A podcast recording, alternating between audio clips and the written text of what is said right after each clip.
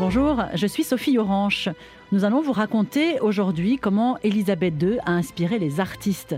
Cette reine qui bat tous les records, qui a vu défiler l'histoire, mais elle est bien plus qu'une monarque, elle est devenue une marque. Elisabeth II, icône de la pop culture.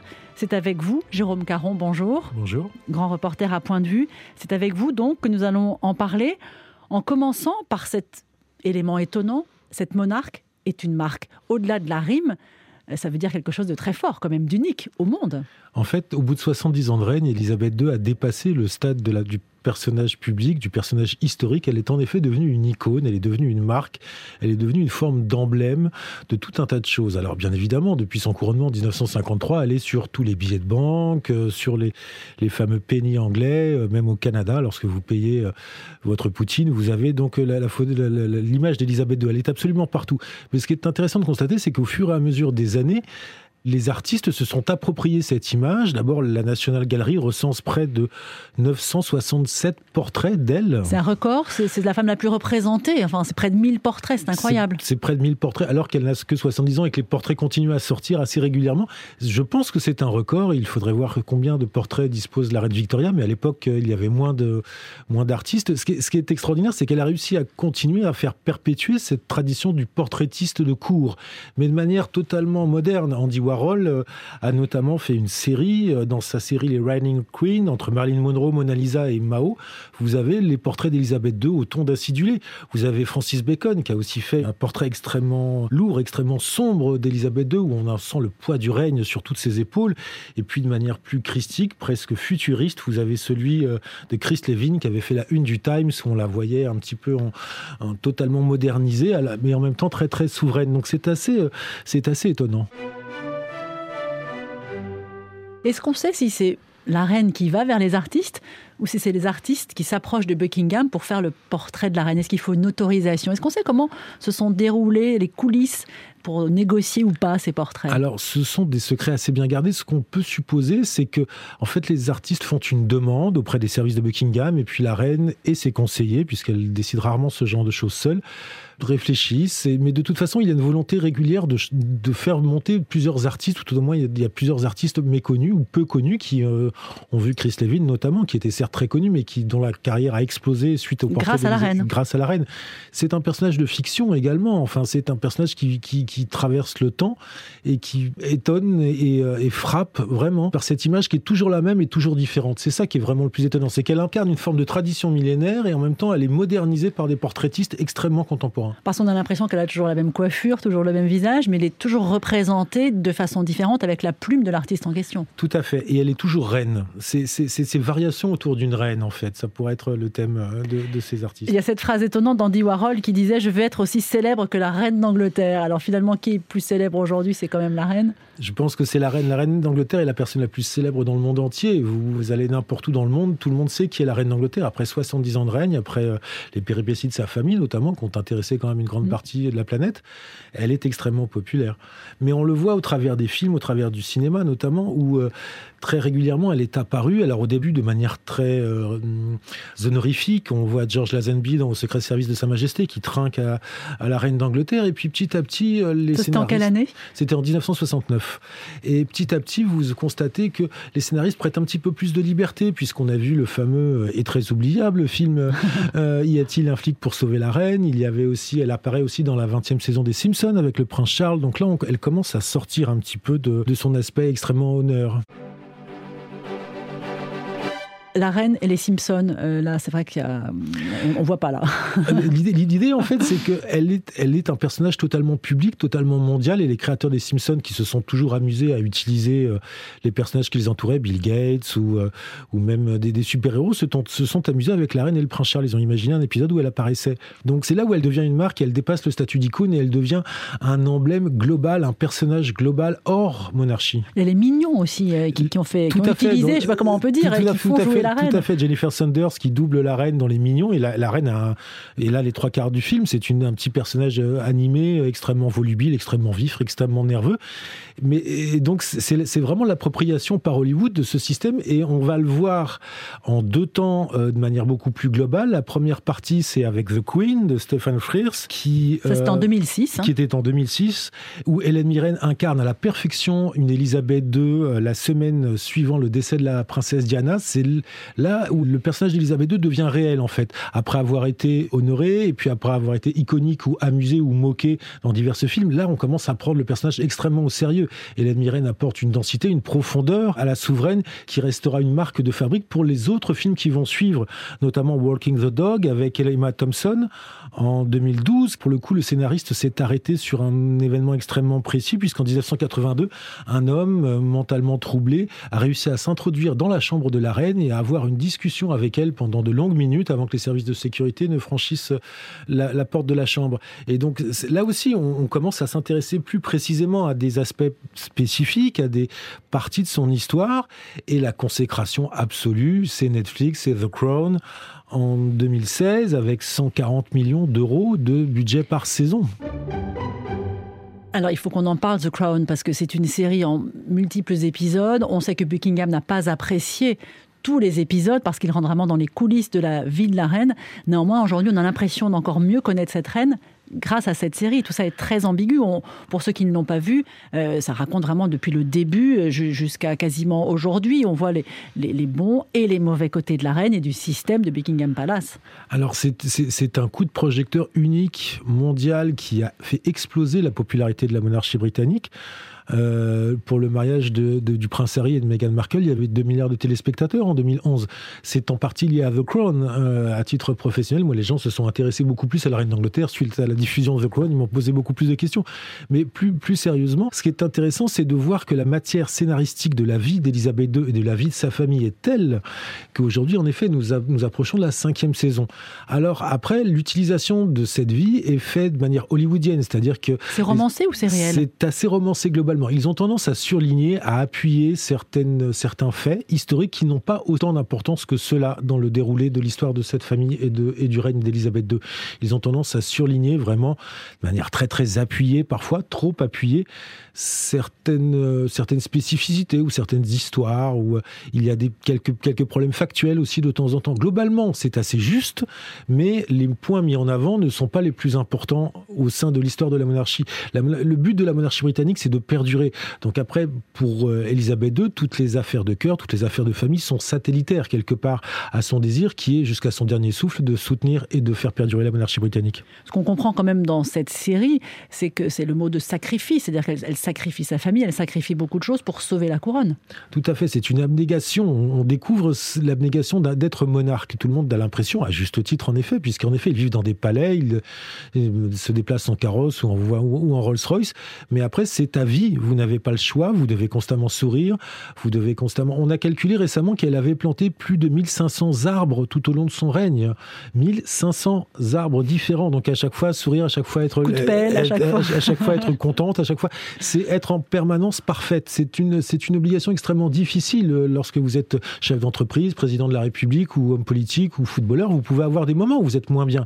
Elisabeth II, on ne lui permet pas. Et elle ne se le permet pas elle-même. Et ça dure depuis 70 ans. Et ça dure depuis 70 ans. Il y a une icône, une autre icône euh, qu'on n'a pas encore euh, abordée, c'est James Bond.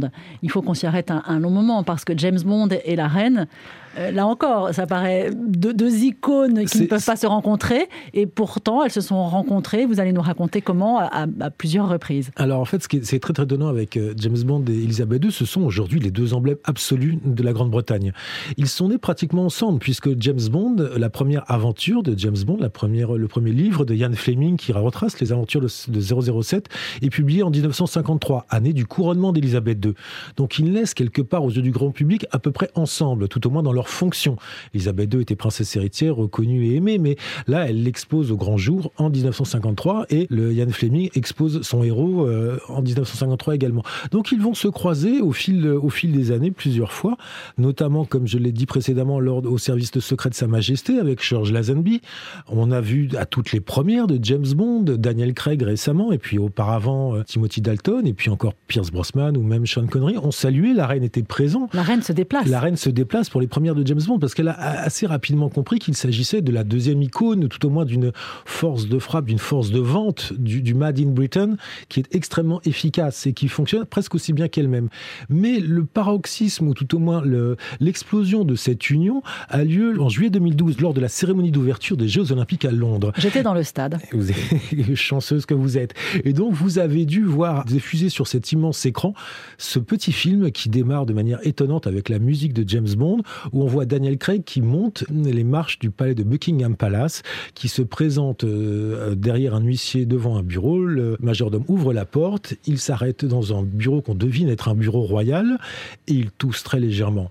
Et à ce moment-là, la caméra se tourne et se pose sur Elisabeth II, qui se retourne et qui a une ligne de texte dans toute cette histoire qui est Good evening, Mr. Bond. Et ils Donc là, c'est la vraie reine. Ça, c'est la vraie reine. Et ils repartent ensemble. Ils traversent les couloirs avec les corgis qui courent euh, à côté de la reine.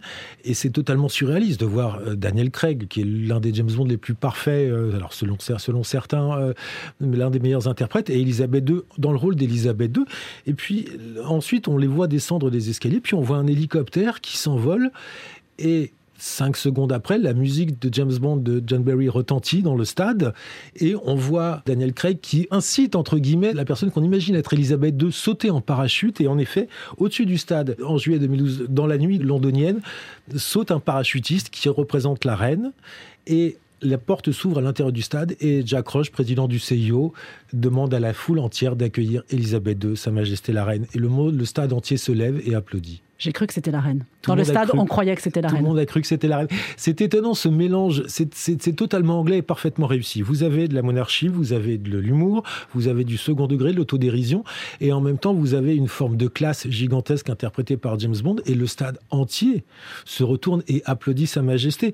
Jack Roche, président du CIO, qui est le grand président d'honneur de cette cérémonie, qui est quand même euh, l'événement le plus important dans une Olympiade avec la finale du 100 mètres, euh, applaudit la reine Elisabeth II. Et là, on voit la jonction entre le savoir-faire, l'image, la marque, l'icône et en même temps le symbole absolu.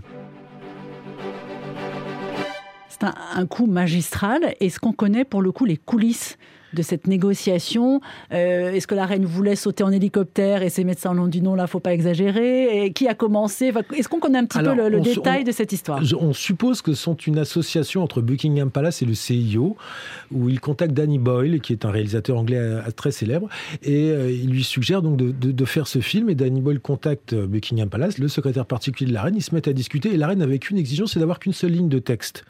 Mais elle a adoré l'idée. Elle a adoré l'idée de passer, de, de jouer devant la caméra quelques secondes. C'était l'une des rares fois où elle l'avait fait. Elle l'avait fait précédemment avec son petit-fils, le prince Harry, lorsqu'ils avaient fait un petit film diffusé sur les réseaux sociaux pour promouvoir les Invictus Games, où Barack Obama aussi était, était en interaction avec eux. Mais là, elle a adoré l'idée. Elle avait bien évidemment, ses corgis étaient présents. Il était très important pour elle qu'il soit là. Il s'agissait juste, en fait, de le faire comme elle le fait régulièrement, c'est-à-dire de poser ses affaires, de se lever, de dire bonjour et puis de marcher. Elle le fait tous les jours, euh, de toute. Elle est espiègle, cette Elle est totalement espiègle, ça l'amuse beaucoup. C'est quelqu'un elle, a expliqué récemment, à la suite du décès de son époux, enfin, elle l'a pas expliqué, mais ses enfants l'ont confié qu'ils aimaient beaucoup quand les choses ne se passaient pas forcément très bien. C'est-à-dire que quand vous avez une vie extrêmement réglée, où tout est prévu deux ans à l'avance, où tout est minuté deux ans à l'avance, le moment où vous allez descendre de voiture, le moment où vous allez prendre un verre d'eau, le moment où vous allez dire bonjour, le moment où vous allez repartir, le moment où vous allez planter un arbre, à partir du moment où il y a un tout petit grain de sable, où quelque chose change, ça les éclate, ça les amuse, ils sont fous de joie. Et donc l'idée de, de sortir un petit peu de son rôle tout en étant extrêmement respectueux, puisqu'elle reste reine du début à la fin de cette séquence, elle a adoré l'idée et ça, c'est une séquence qui restera extrêmement célèbre et qui a marqué vraiment les Jeux Olympiques et au-delà. La reine n'a pas été toujours populaire dans sa vie, il y a eu des hauts et des bas. Est-ce que ses contacts avec les artistes, que ce soit en musique, en cinéma, en portrait, ont aidé à remonter les moments les plus difficiles ou est-ce que ça, a, voilà, ça a accompagné sa carrière de reine? La reine a une puissance quelque part de sa durée fait qu'elle est indémontable. En 1977, pour le 25e anniversaire de son règne, en jubilé, le groupe Sex Pistols, euh, lancé par Johnny Rotten et Sid Vicious, punk à crête rouge, extrêmement agressif, lance un, titre qui s'appelle God Save the Queen, qui est dont l'emblème est nos futurs, enfin dont le refrain est nos futurs. Donc c'est une attaque en règle contre la monarchie, contre l'ordre établi, euh, pour le soutien des classes ouvrières. C'est vraiment du, du punk rouge assez classique en fait. Mais le morceau a énormément de succès, tellement de succès qu'il arrive deuxième dans les classements des meilleurs morceaux vendus établis par la BBC. Et certains, d'ailleurs, s'amusent un petit peu. On suppose que la BBC aurait même fait pression ou se serait débrouillé pour ne pas distribuer le disque de manière à ce qu'il ne, franchisse pas la première place, puisque cela, ça aurait fait vraiment désordre. Et à ce moment-là, le pays est très contestataire. Euh, Elisabeth II jouit d'une image extrêmement passéiste. Et ce qui est extraordinaire, c'est qu'on sait aujourd'hui qu'à l'approche de ce jubilé, pour les festivités du jubilé, il y aura un grand concert le samedi soir et que ce morceau God Save the Queen sera joué. Ce morceau a aidé la reine? Elle a réussi à, gagner contre le morceau en fait. Ce, morceau qui a été l'emblème de la culture punk, de la révolution anglaise, qui a après essaimé, euh, la culture punk qui a essaimé ensuite en France et dans toute l'Europe, aujourd'hui est récupéré par le système et c'est Elisabeth II qui donne son accord quelque part pour le faire jouer pour son 70e anniversaire de règne, alors que pour son 25e anniversaire de règne, tout le monde essayait de le supprimer. Cette reine monarque qui devient une marque, c'est unique au monde. Ça ne s'est jamais vu. Elle a réussi à associer la modernité, la tradition, la pérennité. Et alors qu'elle était, c'est quelqu'un qui euh, est dans une bulle, qui est toujours la même, avec toujours ses petits ensembles chatoyants, ses petits chapeaux. Et elle réussit à évoluer avec son temps, à devenir une icône sans changer. C'est au-delà. La mode se démode, mais Elisabeth II ne se démodera jamais parce qu'elle est hors mode. Elle est elle-même devenue une mode à elle toute seule, en fait, au-delà de son statut de reine. C'est ça la force d'Elisabeth II. Et c'est devenu une icône globale. Et elle sera une icône qui qui va perdurer extrêmement longtemps après sa disparition, parce que vraiment, entre le nombre de représentations, la durée et le nombre de choses qu'elle a inspirées, elle restera quelque part l'emblème d'une époque et d'un siècle en entier. Merci beaucoup, Jérôme Caron, grand reporter au magazine Point de vue, de nous avoir fait découvrir euh, cette monarque devenue marque, euh, icône de la pop culture anglaise et bien au-delà, on l'a bien compris. Vous pouvez retrouver bien sûr ce podcast, comme tous les autres, sur euh, les plateformes et sur rtl.fr et sur l'application également. Merci beaucoup.